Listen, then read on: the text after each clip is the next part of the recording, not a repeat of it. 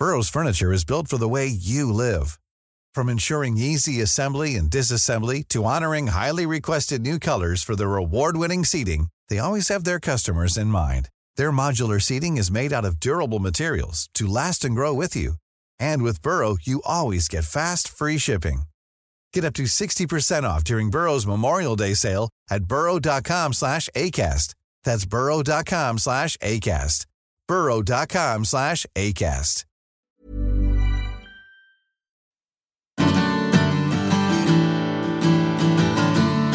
Hola a todos y bienvenidos a un nuevo episodio del podcast de Hannah Fernández, A Guide to Live Well, una guía práctica para vivir bien en la que encontrarás entrevistas con los mayores expertos en salud y bienestar físico, mental y emocional.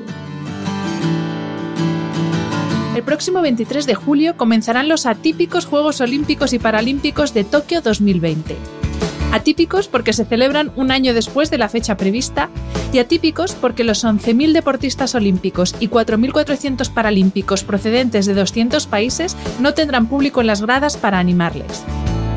La organización de esta edición ha sido toda una carrera de obstáculos, como lo ha sido la presencia de la mujer en la que es sin duda la cita deportiva por excelencia a la que aspiran llegar todos los deportistas profesionales. Afortunadamente, los Juegos son hoy un ejemplo de paridad en el ámbito deportivo.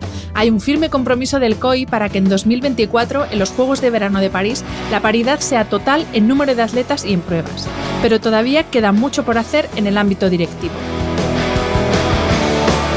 En el episodio de esta semana hablo del papel de la mujer en el ámbito olímpico, dentro y fuera de los estadios y de los despachos. Y lo hago con Paloma del Río, la voz de las competiciones de gimnasia rítmica, gimnasia artística y patinaje artístico, y que también nos acompañará en las madrugadas olímpicas este verano. Ha ocupado diferentes cargos en la Dirección de Deportes de Televisión Española.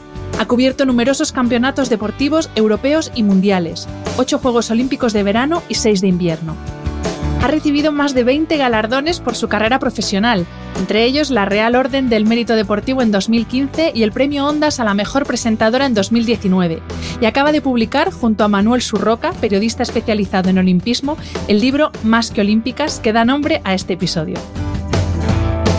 Si algo no les ha faltado a los atletas y a los miembros del Comité Olímpico Internacional este año han sido las ganas de celebrar los Juegos a pesar de tenerlo casi todo en contra. Y en eso coinciden con el mecenas de este episodio, Aquarius, que quiere precisamente que todos, atletas olímpicos y atletas de lo cotidiano como tú y como yo, recuperemos eso que nos mueve, eso que nos ayuda a seguir cuando todo parece estar en contra.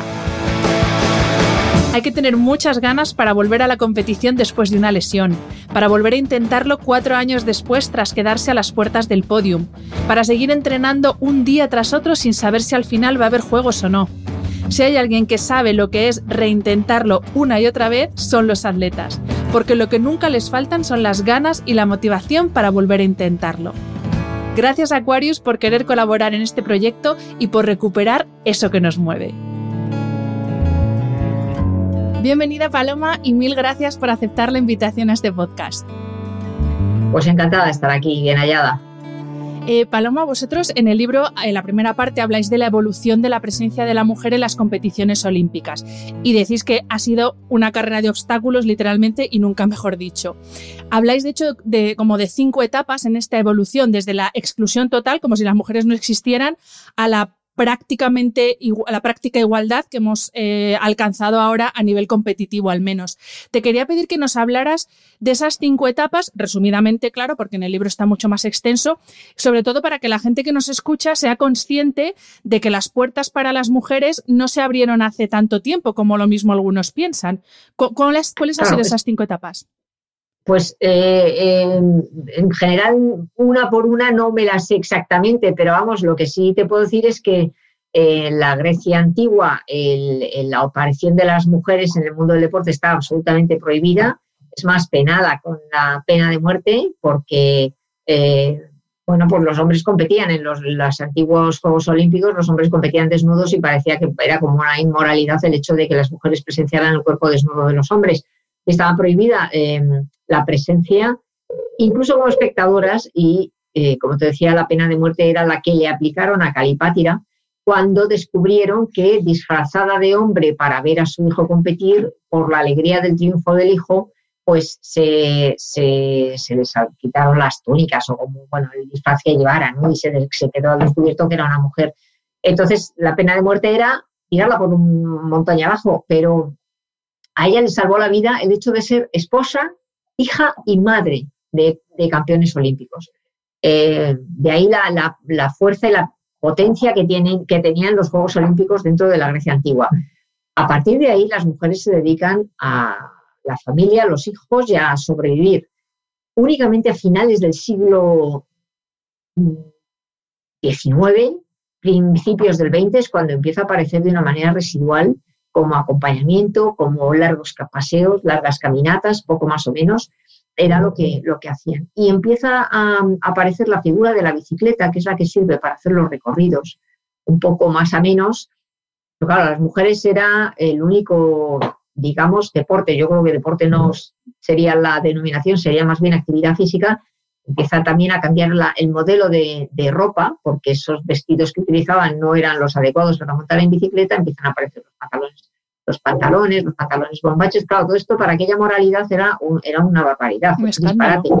Hasta que ya en 1896 Pierre de Coubertin pone en marcha de nuevo los Juegos Olímpicos de la era moderna, pero las mujeres quedan absolutamente relegadas, vamos, de, elemento decorativo. En 1900 el tenis y golf, creo que, bueno, algunas disciplinas, pero muy pocas aparecen, pero las mujeres son sistemáticamente excluidas de los Juegos Olímpicos, hasta que aparece la figura de Alice Millat en los años 20, una francesa que es eh, una mujer de clase alta, hablaba siete idiomas, esposa de un diplomático, eh, viajada, y eh, esta reivindica el que las mujeres hagan deporte, pero se encuentra con el no del Comité Olímpico Internacional. ¿Qué hace?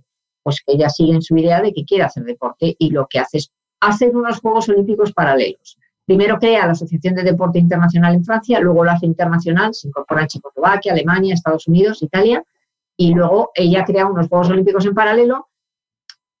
Claro, con sorna por parte del Comité Olímpico Internacional pensando que aquello iba a ser un fracaso, pero nada más lejos de la realidad. No solo es un fracaso, sino que tiene gran éxito de asistencia y de, y competición y con el paso del tiempo hace otros, otros Juegos Olímpicos, otros terceros y unos cuartos. Cuando llegan los cuartos Juegos Olímpicos femeninos es cuando ellos eh, se dan cuenta de que ah, tienen que hacer algo porque ese movimiento feminista y femenino empieza a crecer, a crecer y, la China en el zapato les molesta ya mucho. Entonces incorporan algunas pruebas de la, de la categoría femenina al mundo del olimpismo en Ámsterdam en 1928. A partir de ahí empieza a crecer, pero empieza a bajar otra vez cuando llega la Segunda Guerra Mundial. Los hombres al frente, las mujeres a cuidar hijos y a sacar la familia adelante. Únicamente ya después de la Segunda Guerra Mundial, en 1948 en los Juegos, es cuando vuelve otra vez a tener un impulso por una razón de utilización de fuerzas. Los países de la órbita soviética quieren quedar por delante del medallero de los, de los países occidentales y les vale cualquier eh, deporte, cualquier sexo, con lo cual unen el trabajo masculino al trabajo femenino y contabilizan las medallas que al final eh, es lo que quieren, ¿no? Que quedar por encima de la órbita occidental o la órbita de la OTAN, digamos, y el Pacto de Varsovia. La gente que haya vivido esa etapa sabrá las rivalidades tan tremendas que había en ese momento. Mm. Y a partir de ahí, de, de, esos años de posguerras cuando empieza a crecer un poco la aparición de la mujer, pero de una manera muy eh, lenta. En Montreal en el año 76 me parece que no llegaban al, 19% de participación femenina y es con la etapa de Juan Antonio Samaranch, cuando él toma la presidencia del Comité Olímpico Internacional en el año 1980, cuando él impulsa eh, de una manera silenciosa eh, la, incorporación no solo de la mujer al mundo del deporte, sino de la mujer al mundo de la gobernanza del deporte dentro del Comité Olímpico Internacional. Y a partir de ahí es un subir, subir, subir. En España podemos poner el punto de inflexión en los Juegos Olímpicos de Barcelona 92 y, y a partir de ahí pues también es todo medidas de apoyo, unas son más efectivas que otras, pero, pero, pero van creciendo.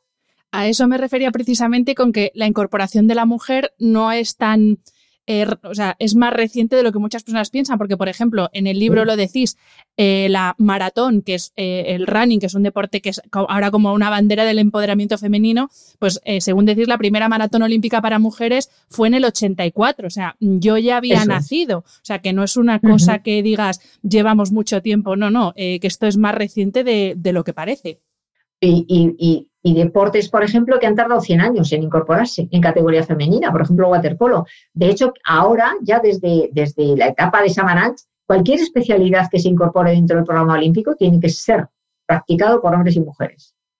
O sea, esas diferencias de, ranking, no me acuerdo de memoria, pero por ejemplo, en, las armas de la esgrima, pues me parece que es la espada la que se incorpora pues con 80 o 90 años de diferencia. Ahora no se permite eso. Y también, eh, bueno, lo has adelantado antes, eh, en esa quinta etapa en la que nos encontramos ahora, sí que es verdad que hemos alcanzado eh, la paridad en el ámbito deportivo. De hecho, como explicáis en el libro, el COI se ha comprometido a que en 2024, en los Juegos de Verano de París, la paridad sea total tanto en atletas como en pruebas, pero también decís en el libro que todavía queda mucho por hacer en el ámbito directivo y, y, dais las cifras de realmente cuántas mujeres hay en puestos directivos y todavía queda mucho por andar en ese camino, ¿verdad? Sí, em, se impulsa mucho el hecho de que haya participación, que es lo más visible, pero luego de puertas para adentro, una vez que ya se apaga la televisión, queda todo lo que es el ámbito de la gobernanza, de la alta dirección. Y ahí eh, volvemos otra vez a estar en precario. Hay muy pocas mujeres en federaciones olímpicas internacionales que sean presidentas de esas federaciones. En España hay tres. Eh, el número de mujeres dentro del Comité Olímpico Internacional es verdad que es bastante más amplio que en otros estamentos, pero yo creo que no llega al 50%. Desde ahí se sigue apoyando y se sigue presionando a través de la, de la Comisión Mujer y Deporte en políticas legislativas y acuerdos con diferentes asociaciones de entrenadores, de, árbitros, de, todos los estamentos, para que, la mujer siga representando eh, el papel y que no, y que no decaiga pero, pero eh, es que es muy difícil, es que llevamos 21 siglos de desventaja, son 21 siglos de desventaja frente a 150 años más o menos en la diferencia de trato de, competición, de participación por parte del hombre y por parte de la mujer. espero que no tardemos 21 siglos también las mujeres en estar más o menos a la, a la par que los hombres. Espero que sea más rápido y de hecho está siendo más rápido, pero necesita todo su tiempo. Y Paloma, en el ámbito periodístico, porque salvo excepciones, como por ejemplo tu caso, yo te decía antes de comenzar a grabar que para mí el patinaje artístico tiene tu voz. O sea, yo no, no concibo el patinaje artístico sin escucharte a ti. Otros casos como Olga Biza, María Escario, sí que hay figuras en el periodismo deportivo español, pero tanto las figuras como luego la cobertura que se da realmente al deporte, que sigue siendo eminentemente masculina, aunque ahora hay bastante esfuerzo eh, para que haya una presencia también en los medios de los logros de, de, los equipos femeninos. ¿Cómo está el tema del periodismo español en cuanto a feminismo? Más no, no quiero entrar en, en catalogarlo de feminismo porque no, no es el caso, pero en presencia femenina. Pues es una cosa que se está estudiando mucho y se está estudiando desde hace tiempo. Mira, yo lo he estudiado mucho porque está claro que los medios de comunicación aquí somos los responsables. Si tú hablas con los directores de los periódicos, dirán que ellos quieren vender periódicos. Me parece completamente normal. Y que lo que venden los periódicos es el fútbol. No digamos otros deportes, no, el fútbol, punto porque eso es lo que mantiene un hilo de continuidad en las noticias o en la información que dan, que a veces no es ni siquiera información, a lo mejor son anécdotas. Ayer hubo portada porque John Ram ganó el, Master, el, Open USA de golf, pero hoy seguramente el, fútbol vuelve otra vez a, todas las portadas de los periódicos. Y, y esto ha llamado tanto la atención que ya se han hecho muchas tesis doctorales al respecto. Yo me he basado en dos a la hora de hacer los estudios que me han parecido muy significativos porque han estudiado los cuatro periódicos españoles, ni siquiera los extranjeros, los españoles, el AS, el Marca, el Mundo Deportivo y el Sport. La primera tesis la hace Clara Sainz de Baranda durante 31 años, desde el año 79 hasta el año 2010, y estudia. Más o menos, en líneas generales, no me acuerdo de memoria, eh, la información de deporte femenino mm, era entre el 8 y el 9% las fotografías en una primera plana va a ser siempre masculina. Eh, en líneas generales, mm, la información que se da del deporte femenino se va en un breve a, a pie de página y poco más. Se habla poco también de los, de los otros estamentos, me refiero a árbitros, entrenadoras, etcétera, fisioterapeutas, se habla de equipos mixtos, se habla de, equipos, el equipo balonmano, el equipo baloncesto, pero en general, eh, como tú decías, la información va enfocada al hombre y los titulares son siempre para el hombre, los grandes reportajes son para deportistas, no para, para mujeres deportistas. Eh, nos encontramos con que en 2016 Chantal Reyes hace una tesis doctoral analizando otra vez los cuatro periódicos. No era un periodo tan largo, pero un periodo más corto. ¿Qué encontramos? Pues que del 8 y pico por ciento pasamos al 9 por ciento, pues una subida pero ni siquiera llegamos al 10% en la cobertura del deporte femenino. Eh, los titulares siguen siendo masculinos, la fotografía sigue siendo masculino. Si hay una prueba mixta de competición, digamos un triatlón, una carrera de atletismo, la foto siempre va a ser del hombre y la mujer, después de una explicación muy amplia y muy, muy, detallada, muy detallada de cómo ha sido la prueba, eh, y en la categoría femenina la ganadora ha sido fulanita que se ha impuesto a tal y tal. Se queda relegado para el bajo para, para al final. El, el, eh, el, breve es el, espacio natural del deporte femenino, pero además aparece otro fenómeno, que es el de la prensa rosa, que se cubre también de toda la información eh, deportiva en estos periódicos. Y me refiero a la prensa rosa a que les empiezas a preguntar si estás casada, si no estás casada, si ha venido tu marido, si tienes un hijo, qué tal tu hijo, cosas que en la categoría masculina habitualmente son absolutamente prescindibles. Pero en la categoría femenina existe esta, esta parte social que se cubre también y la vestimenta y que se lleva y que se eh, es una tristeza leer los resultados de una tesis y de la otra. Bueno, la primera me la puedo esperar, pero la que no me espero es la segunda y los resultados de la segunda porque prácticamente hemos avanzado poquito, muy poquito, con respecto al, estudio que había hecho Clara Sainz de Baranda. Esta es una de ellas, pero te puedes ir a cualquiera de las facultades de periodismo, de audiovisuales que hay ahora, que muchas, muchas personas, muchos estudiantes están haciendo sus trabajos de fin de grado, de fin de máster en torno a cómo se cubren los Juegos Olímpicos o cualquier momento del año. Y, es que estamos siempre en el, mismo, en el mismo sitio, estamos dando la vuelta siempre a la misma rotonda, no hay manera de salir de ahí.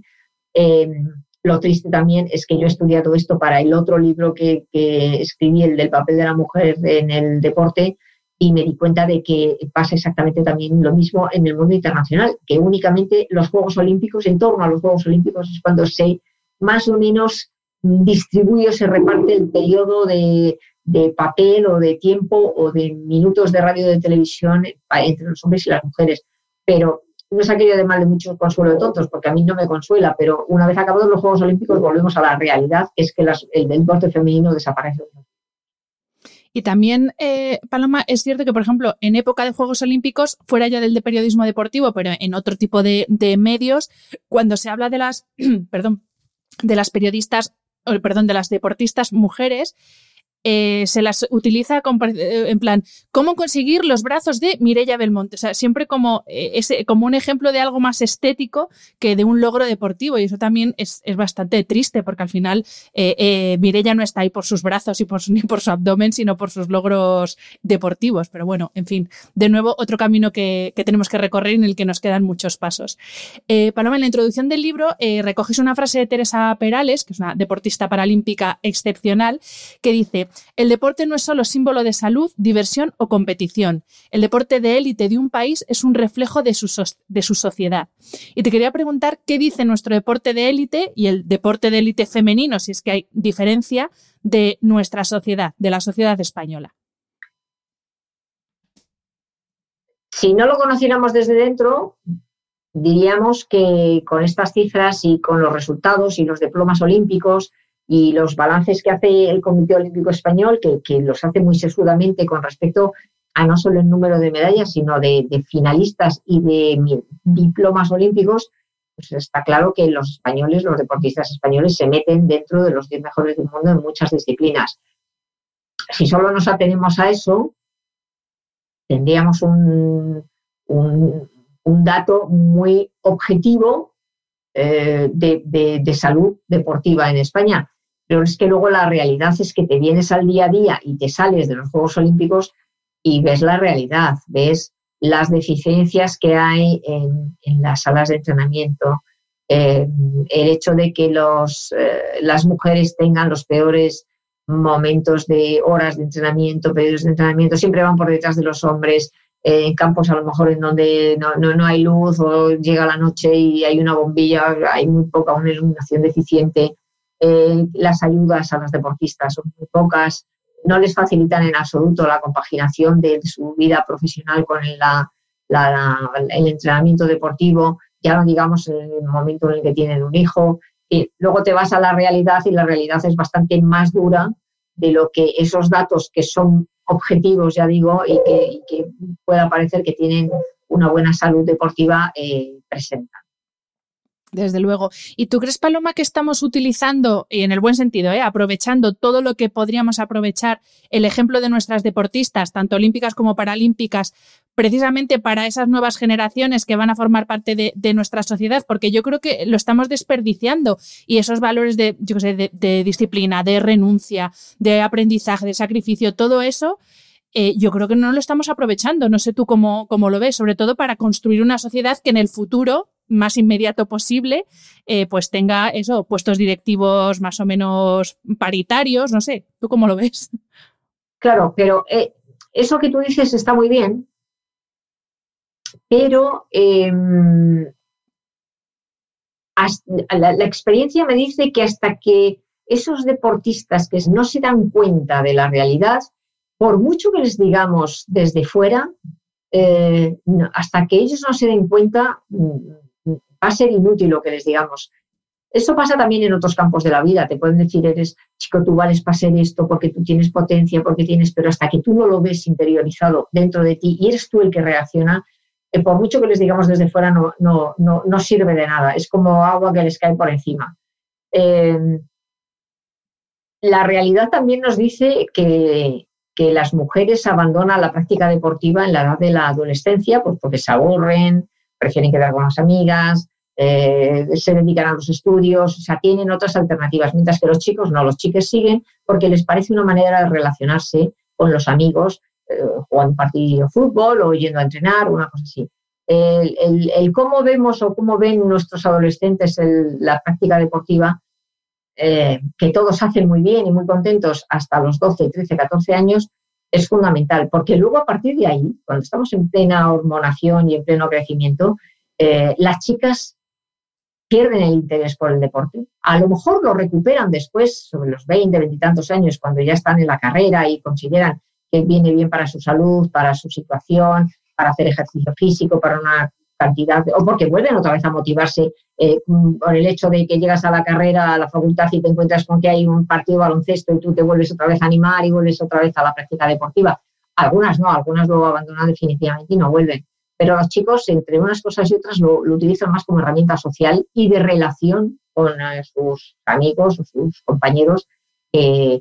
creo que lo utilizan más como, como aspecto social que como aspecto de salud, de vida saludable. Sí, sí, sí.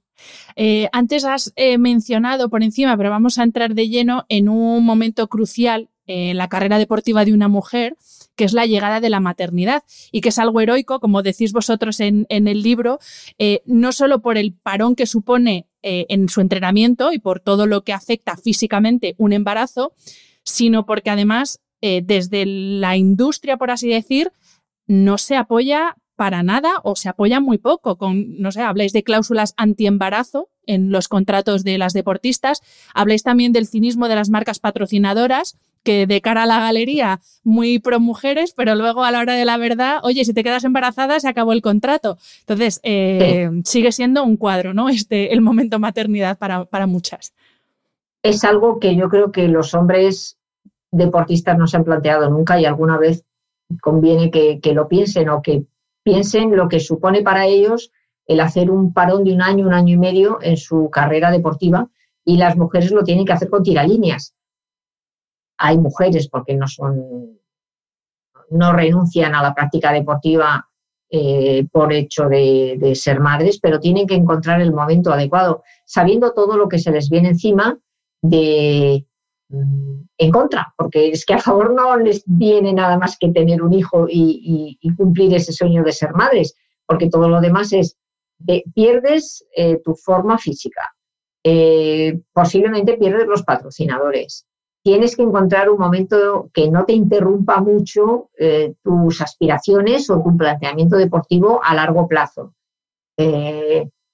Posiblemente cuando vuelvas otra vez a, incorporarte, vamos a ver en qué nivel te encuentras, porque a lo mejor no vuelves a ser la que eras. Tiene tantas dificultades que está todavía sin resolver. No digo nada de la cláusula antiembarazo porque me parece una barbaridad. Eh, y como tú bien decías, el cinismo de las grandes marcas, que apoyamos el deporte femenino, pero cuando llega el embarazo, adiós muy buenas y ahí te quedas eh, colgada, colgada de la brocha. Mira el caso de Serena Williams, de ser la 1, 2, 3 del mundo, se queda embarazada y pierde el ranking. Es que se va cuando se incorpora otra vez después de la maternidad, se va hasta dos, al puesto 260 y tantos. Y tiene que jugar la previa, la previa de un Roland Garros o de un Wimbledon.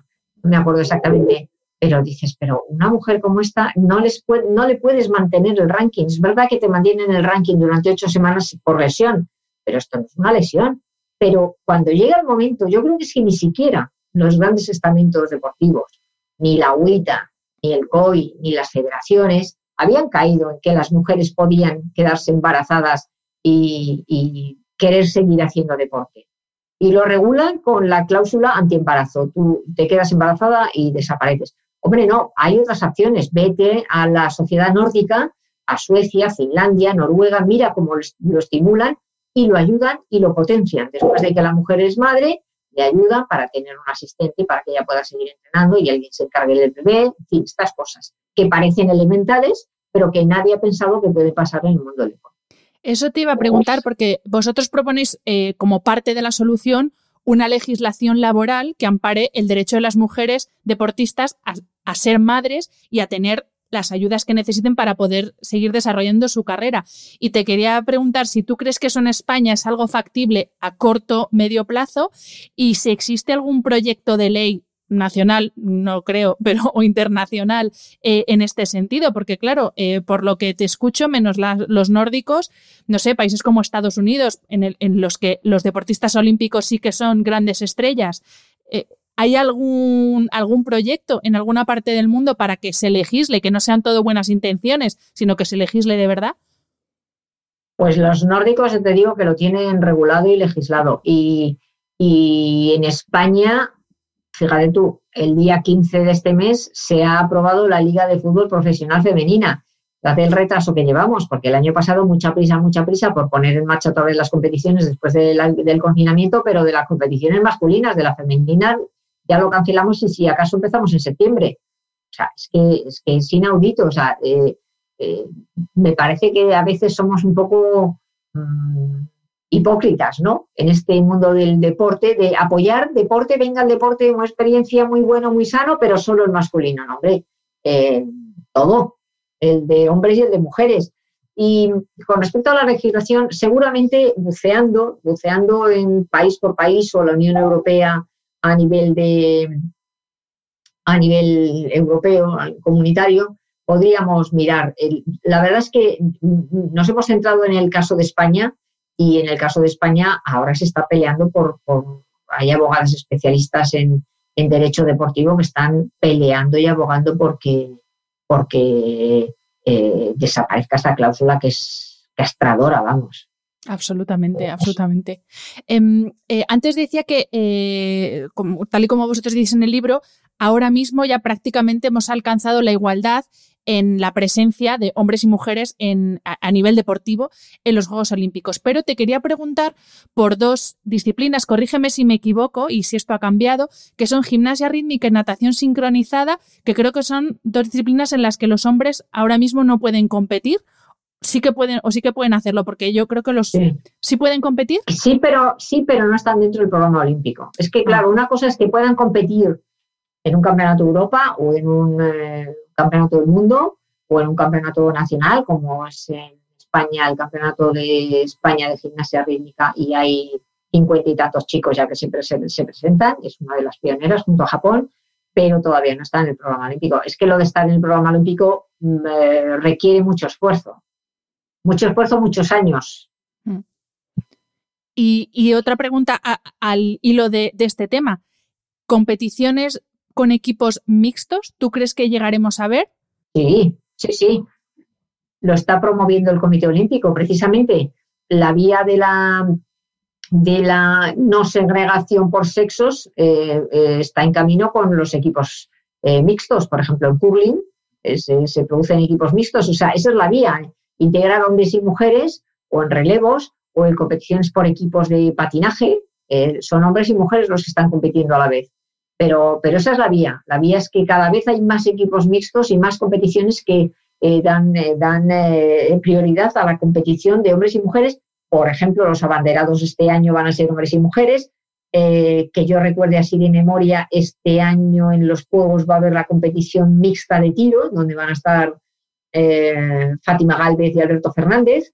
esa es la vía, esa es la vía. En vez de estar segregados tanto hombres como mujeres, ir al, plan de, mezclar los hombres y las mujeres en la misma competición.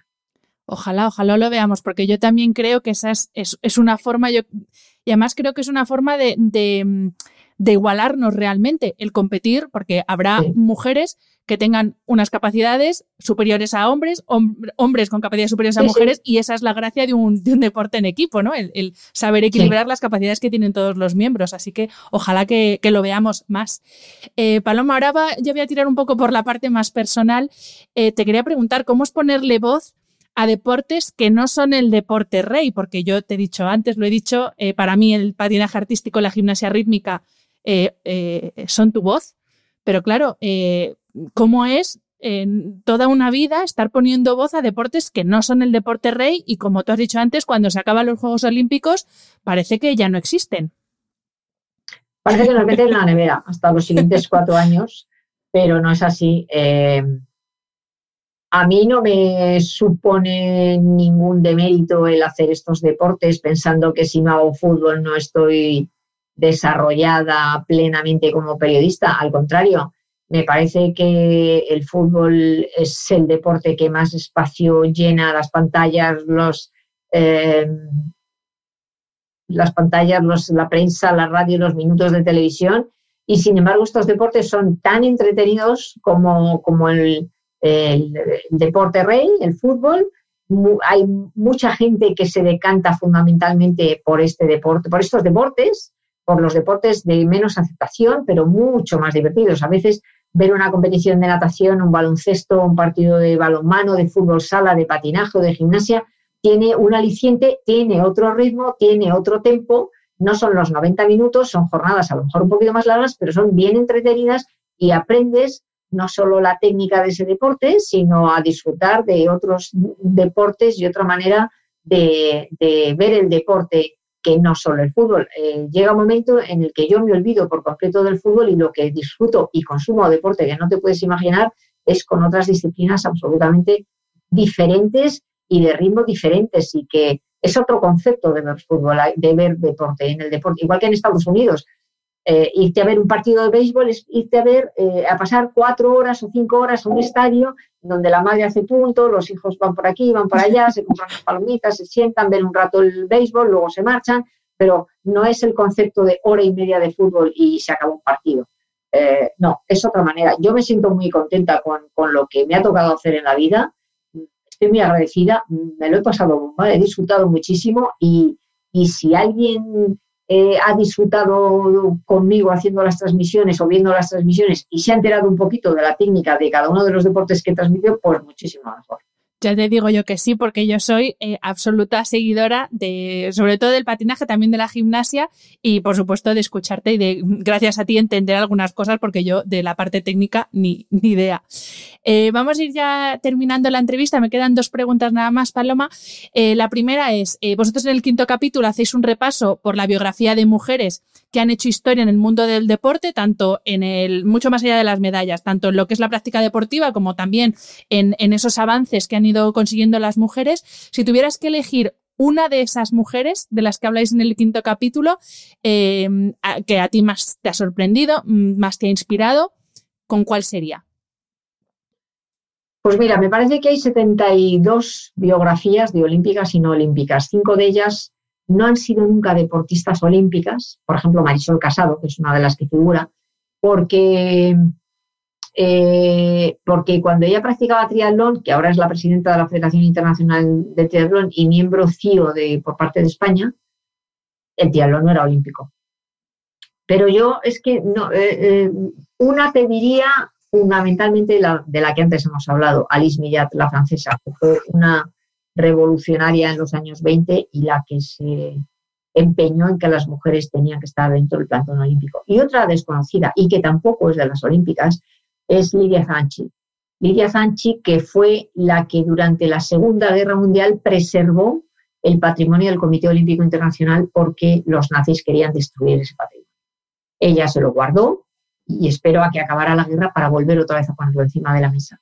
Y a, este tipo de mujeres con esa labor mm, silenciosa y anónima hay que, hay que, hay que darles todo el reconocimiento y, que la gente las conozca. O Micheline Ostermayer, por ejemplo, una pianista que también que fue concertista de piano y además también fue eh, atleta. Pero bueno, es que hay cantidad de gente. O sea, te puedes encontrar pues como Hasiba Ulmerka, el grito que dio en los Juegos de Barcelona cuando gana la medalla de oro. La gente no, no solo es el grito de la alegría, es que la perseguían en su país y tenía que vivir exiliada fuera de su país con escolta protegida porque enseñaba las piernas y eso para los musulmanes era tremendo en ese momento. no es solo el grito de ganar, sino el, grito de la liberación de, de, de, unas mujeres que por el hecho de nacer en el país que han nacido pues no podían hacer y Paloma, para terminar, de nuestras olímpicas y paralímpicas, ¿qué historia crees que todas las mujeres tenemos que conocer? Aparte, bueno, todas son importantes, pero vaya, con una, como no podemos hablar de todas aquí, eh, bueno, hay, hay, muchas. Es que eh, el tesón, por ejemplo, de Blanca Fernández Ochoa por, por conseguir la medalla y remontar aquella famosa caída en Calgary. Eh, Eh, además de Blanca, eh, ¿qué te diría yo? Eh, pues por ejemplo, Marisol Casado. Te diría las dos prologuistas, Teresa Perales y, Iona Carbonell, que, cada una son de las más laureadas y la, cada una de ellas en su especialidad han conseguido el éxito y además las dos son madres, han sabido planificar también te diría todas las pioneras de los años 70, 80 y antes que, que, no han podido estar eh, y, que han tenido que quedarse en casa porque les decían, por ejemplo, a las gimnastas de los años 60 que es que cómo iban a Tokio, que ayer estaban muy lejos y además iban a casar. O sea, unas mm, excusas tan peregrinas y tan ridículas que, que todas ellas merecen un homenaje, sinceramente. Y hemos puesto 72, pero bueno, si nos ponemos a investigar, no es el número de medallas el que contabiliza aquí, son las historias de estas mujeres. Absolutamente. Bueno, podéis hacer un segundo libro, siempre seguro que os da para otro sí, libro. Siempre, siempre se puede ampliar, sí, siempre se puede ampliar. Pues Paloma, muchísimas gracias por tu tiempo y muchísimas gracias por ponerle voz eh, a algunos de nuestros deportes y este verano te vamos a escuchar, ¿no? Me imagino. Sí, sí, sí. Eh, vamos a hacer los Juegos desde Barcelona porque ir a Tokio está complicado, pero vamos, tenemos una serie de horas que tenemos que emitir y desde el día 23 de julio vamos a hacer desde, los, eh, desde el plató de Barcelona, de San Cugat, eh, la cobertura de los Juegos, pues prácticamente madrugada, porque por horario, eh, el horario será aproximadamente desde las 3 de la mañana hasta las 12, 1 del mediodía. Pues ahí estaremos escuchándote y, por supuesto, siguiendo a nuestros deportistas. Muchísimas gracias, Paloma. Muchísimas gracias a ti.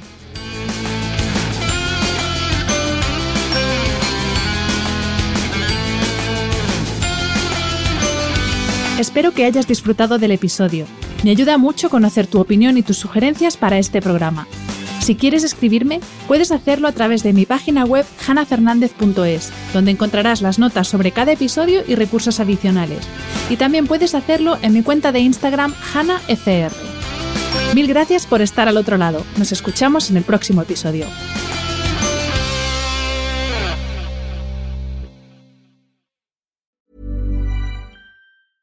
Hi, I'm Daniel, founder of Pretty Litter. Did you know cats tend to hide symptoms of sickness and pain? I learned this the hard way after losing my cat, Gingy. So I created Pretty Litter, a health monitoring litter that helps detect early signs of illness by changing colors, saving you money and potentially your cat's life. Pretty Litter is veterinarian developed, and it's the easiest way to keep tabs on your fur baby's health right at home. Go to prettylitter.com and use code ACAST for 20% off your first order and a free cat toy. Terms and conditions apply. See site for details.